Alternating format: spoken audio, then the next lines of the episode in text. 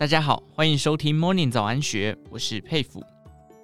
有网友私讯乐活大叔施生辉，提到他刚满三十岁，即将有一笔两千万元会入账。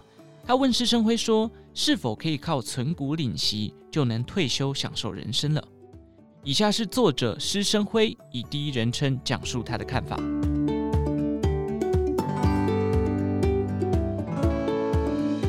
一般类似这种希望我帮他做个人理财规划的私讯，我都不便提供任何建议。但这种案例吸引了我的注意，所以我跟他在网络上进行了一段对话。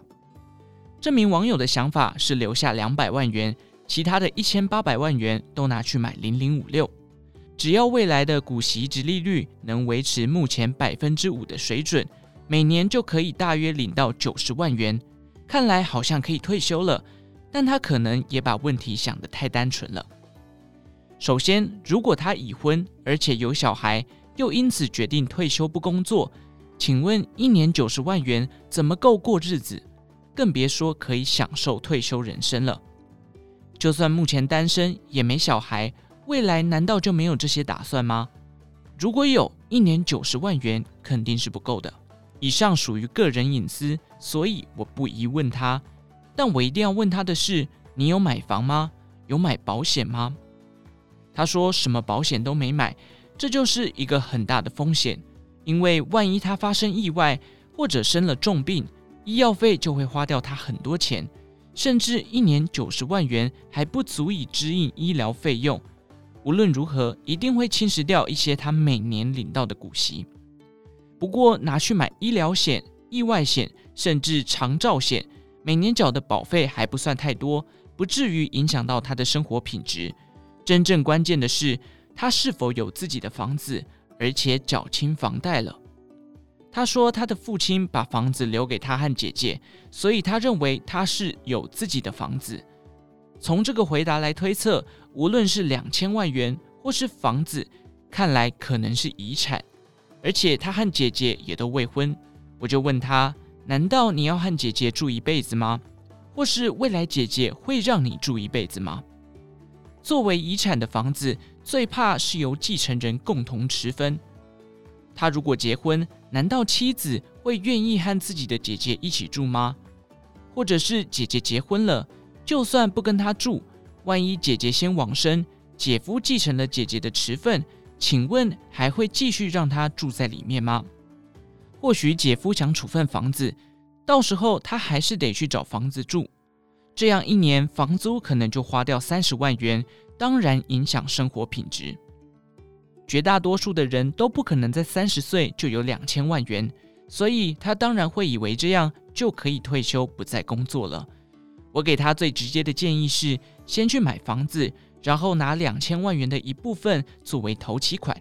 这名网友跟我说，他住在中南部，我恭喜他，这样房价好歹比大台北地区便宜一些。假设他拿三百万元作为头期款，应该可以买到一千五百万元的房子，然后办个三十年期的房贷。试问这样做一年可以领多少股息？付了房贷以后还能剩多少？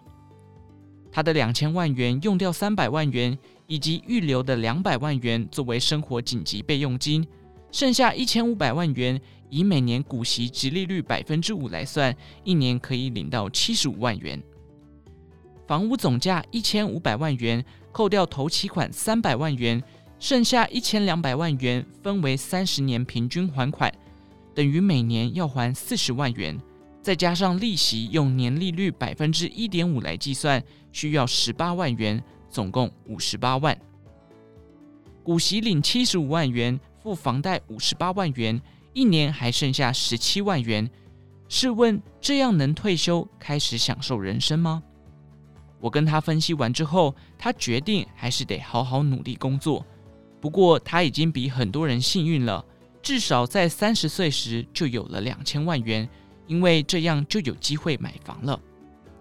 我还劝他买房之后别急着还贷款，他可以用薪水去买零零五六，赚一年百分之五的股息殖利率，然后还百分之一点五的银行利息，这样还能倒赚百分之三点五呢。这名网友不止幸运，也比很多年轻人务实。因为他的投资策略是存股领息，符合我一向鼓励大家慢慢赚、稳稳赚才能久久赚的投资心态，而不是希望透过赚价差来快速累积财富。我衷心希望他未来不要因为股市热络而动摇了他原先的策略。如果你没有这位网友的条件，真的别把提早财富自由当做人生目标。务实投资，总有一天能财富自由。因为毕竟大家未来寿命都很长，又何必急于一时呢？如果你买了足够支应你未来医疗所需的保险，也有属于自己的房子，而且贷款都已经缴清了。再加上子女都已经教养完成，他们能够独立生活之后，还有两千万元的现金，当然就可以退休了。如果你还年轻，不具备以上的条件，两千万元真的绝对不够你退休。以上内容出自《金周刊》专栏作者施生辉，更多精彩内容欢迎参考《金周刊》官方网站或下载《金周 App》。有任何建议，也欢迎留言告诉我们。祝您有个美好的一天，我们下次再见。